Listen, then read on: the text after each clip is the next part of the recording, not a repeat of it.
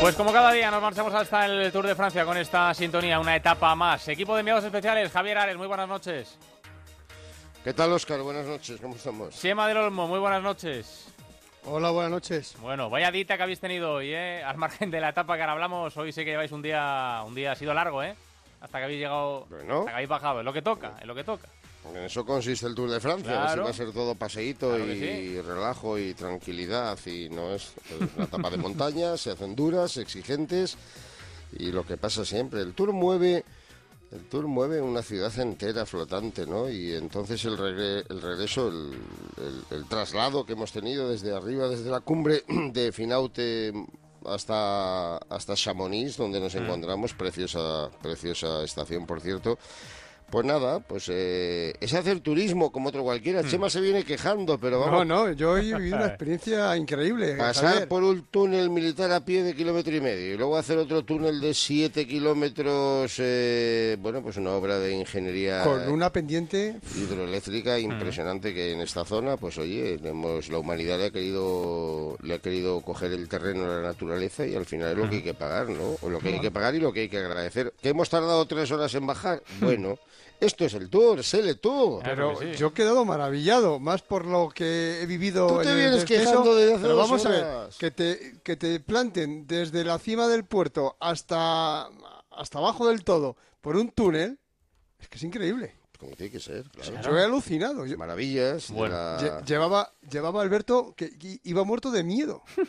Bueno, pero eso es porque a Alberto las alturas no le producen No, precisamente un efecto muy, muy agradable, pero eso, eso pasa en las mejores familias, ¿no? Bueno, eh, al turrón. Eh, llevamos estos días hablando, hablando de, de que a ver si se movía la carrera, a ver si ponían en aprietos a Chris Froome.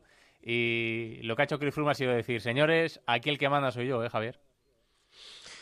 Pues sí, no ha venido nada más que a confirmar un poco las sensaciones que yo siempre tengo la, la esperanza de que de, de- de- Pirineos a Alpes cambien las cosas. No suelen cambiar con relación al líder de la carrera, porque si es líder es por algo, ¿no? Porque es el más fuerte, porque es el más sólido y en este caso porque estamos hablando de un ciclista que está marcando época, ¿no? Estamos hablando de un ciclista que ya fue segundo eh, detrás de Wiggins porque trabajó para Wiggins, porque hubiera ganado aquel tour sin lugar a dudas, que ha ganado dos tours, que va a ganar el tercero y que se cayó en el único en el que no pudo terminar, si no estaríamos hablando ya de un lustro, ¿no? De, dominio, pues al, nivel de los... No digo yo que tenga tanto nivel, ¿no? Pero, pero está marcando una época como la marcó Anquetil, como la marcó Hino, como la marcó Indurain, como la ha marcado Armstrong, si es que se puede considerar una era lo del americano, pero había mostrado su fortaleza en los Pirineos y sobre todo había mostrado la, la potencia descomunal del equipo que tiene, el Sky, y en los Alpes, pues en la primera, por lo menos de los Alpes, no hemos visto otra cosa, nada más que una repetición de lo mismo, con el agravante que eso es lo más doloroso posiblemente de la confirmación de que Nairo Quintana, llamado a ser el Delfín, el hombre que pelease con Froome, pues no está en las debidas condiciones, no tiene el golpe de pedal de años anteriores y está, sinceramente, pues bastante lejos de Froome como para pensar o soñar en que pueda revertir la situación o pueda o pueda hacer algo. Hemos visto otra etapa, pues, pues en la línea de las últimas etapas que también son decepcionantes para el ciclismo. Manteníamos un debate hoy en esa línea, ¿no? Eh, todas las escapadas terminan llegando. Los corredores, el líder, pues se mantiene ahí cómodamente eh, protegido por su guardia pretoriana y sin necesidad de exhibirse. Y los rivales, pues están un poco como a, a no perder la posición, a no atacar para no perder lo que llevan ganado y eso repercute muy negativamente en la carrera, que un día tras otro, etapas de alta montaña, termine llegando siempre, ya el año pasado, los últimos años es una tónica generalizada la fuga, pues sí, le ha dado la victoria al ruso Zakarin porque es un escalador extraordinario y que apunta bastante alto, eso es la verdad, ya ganó el año pasado en el Giro, ganó ahora en el Tour, pero te deja siempre un poco el sinsabor de no ver a los grandes de la, de la carrera peleando por una victoria de etapa, ¿no? Y no ha habido nada, no ha habido nada más que que al final Richie Porte ha arrancado, que solo le ha podido seguir Froome, que Nairo Quintana se ha abierto y que bueno pues que ha vuelto a meter otros 30 segundos además del minuto a Purito de los dos minutos a Valverde en fin que ha, que ha dejado la carrera aparentemente sentenciada Pues prácticamente decidido efectivamente el Tour de Francia en favor de Chris Froome, con Quintana pues eh, prácticamente deshecho en ese, en ese último puerto. Y hablaba Chema Javier de Richie Porte en esa ataque final. Y también yo creo que hay que valorar mucho el Tour de Francia que está haciendo Yates junto a Molema, pero sobre todo Yates que está aguantando bastante bien, yo creo. ¿eh? Sí, se están aguantando bien en esas posiciones de privilegio en este tour, están muy bien. Sigue, eh, bueno, hoy Molema eh, se perdió un poquillo, pero sigue en esa segunda posición. Adam James sigue ahí en tercero a 2.53 y como decíamos antes, eh, Richie Porte ha escalado algunas posiciones y ha dicho precisamente hoy en, en rueda de prensa que quiere eh, estar en el podium, pero para eso tendrá que apretar un poquito. Yo creo que lo ha hecho mm. muy bien. El trabajo de Astana de poco ha valido porque al final los que se han descolgado han sido ellos mismos y para nada se han quitado Froome porque está muy bien avalado por un gran equipo y tampoco ha valido mucho los ataques de Valverde que al final también, como hemos dicho, cedió dos minutos con respecto a Chris Froome. Mm. Pero bueno, en ese capítulo de declaraciones me quedo con lo que ha dicho Nairo quedan años para aspirar al sueño amarillo, pero el tiempo va pasando. Es joven, pero el tiempo va pasando. Hmm. Y como te decía antes, pues Frun también ha elogiado mucho, mucho en, en su comparecencia ante la prensa el trabajo que ha hecho su equipo durante toda esta jornada y durante todo el tour y ha dicho que quiere en la crono pues conseguir esos segundos necesarios para afrontar con tranquilidad lo que resta de Tour de Francia.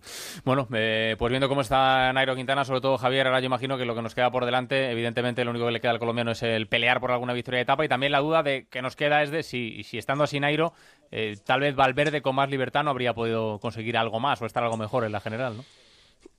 Es el planteamiento que hemos hecho y que me parece que era lo justo, ¿no? Hacer. Eh, yo creo que Valverde, después de lo que consiguió el año pasado, uparse en la plaza de podium, ya tenía, sí, el objetivo, porque él quiere estar adelante, porque se ve con fuerzas para estar adelante, pero claro, reservándose un poquito, si tiene que trabajar para Quintana, pues ni consigue trabajar para Quintana porque no es un hombre con una pegada en alta montaña como mm. para hacer daño ni mantener un ritmo alto, ni puede jugar de lejos, que era un poco la queja del análisis que estamos haciendo de este Tour de Francia, es decir, todo el mundo lo deja para el final y todo el mundo está peleando por su posición y por ver si tiene alguna posibilidad de entrar en el podium, siempre pensando que Froome es intocable y que su equipo les cae, bueno, pues es inalterable, ver a Bouter Pauls como están dando, mm. anda más que Quintana, más que Aru y más que todos juntos, con lo cual no tiene ni chicha ni limonada, pero da un poquito de rabia así ver que Valverde, eh, bueno, y digo Valverde como digo Aru, cuesta mucho entenderlo de Astana, trabaja a tope en la última subida, pone un ritmo tremendo para ver si Aru consigue qué, si no va a ganar la etapa, porque hay unos señores que han llegado con 10 minutos de adelanto y que va a conseguir 20 segundos sobre Froome si está a 5 y pico en la general. Entonces da la sensación eso de que pelean por intentar mejorar unas posiciones o por intentar acercarse al podium. Y eso no digo que sea triste, bueno, es la asunción de una superioridad absoluta por parte de Froome, pero, pero sí capa mucho sí, las etapas, ¿no? Porque etapas con recorridos como, como el que vamos a tener pasado mañana, sin ir más lejos, que ascendemos la Forclaz, que se ha subido hoy prácticamente de salida, dan para que estos personajes, estos ciclistas que tienen calidad y que están entre los 10 primeros de la clasificación en general, intenten castigar prácticamente de salida al equipo Sky. Ya sé que es una labor eh, muy difícil y muy complicada, pero por ahí, en efecto, llegan victorias de etapa. Cada día que hay una fuga con gente ilustre, estos hombres, los Zakarin, los Mike, etcétera, que están alejados en la general, terminan llegando, terminan llegando y terminan ganando la etapa. Y da la sensación de que, en efecto, pues un hombre como Valverde, un hombre como Purito, etcétera, podían conseguir por ahí esa victoria española que se nos escapa. Vamos a ver si con la situación actual de la clasificación general, que ha establecido ya diferencias pues, pues, eh, pues, pues, pues muy grandes, mm. estos hombres se mueven y tienen esa opción de por lo menos salvar el panorama nacional, el pabellón español, con alguna victoria de etapa, que me da la sensación que es lo único que queda en este mm. Tour de Francia. Es lo que nos queda intentar esperar. Mañana complicado, ¿no? Esa cronoescalada de 17 kilómetros eh, parece difícil que pueda alguien hacerle sombra a Froome, ¿no, Javier? Es que no es muy dura. Eh, mm. Si estuviéramos hablando de una cronoescalada al, al o un puertaco, el Puy de Dom, el Peduez, etcétera, estaríamos hablando de alguna opción. Se trata de 17 kilómetros que tiene al principio una cierta exigencia, pero después son más tendidos y los dos últimos kilómetros son en descenso.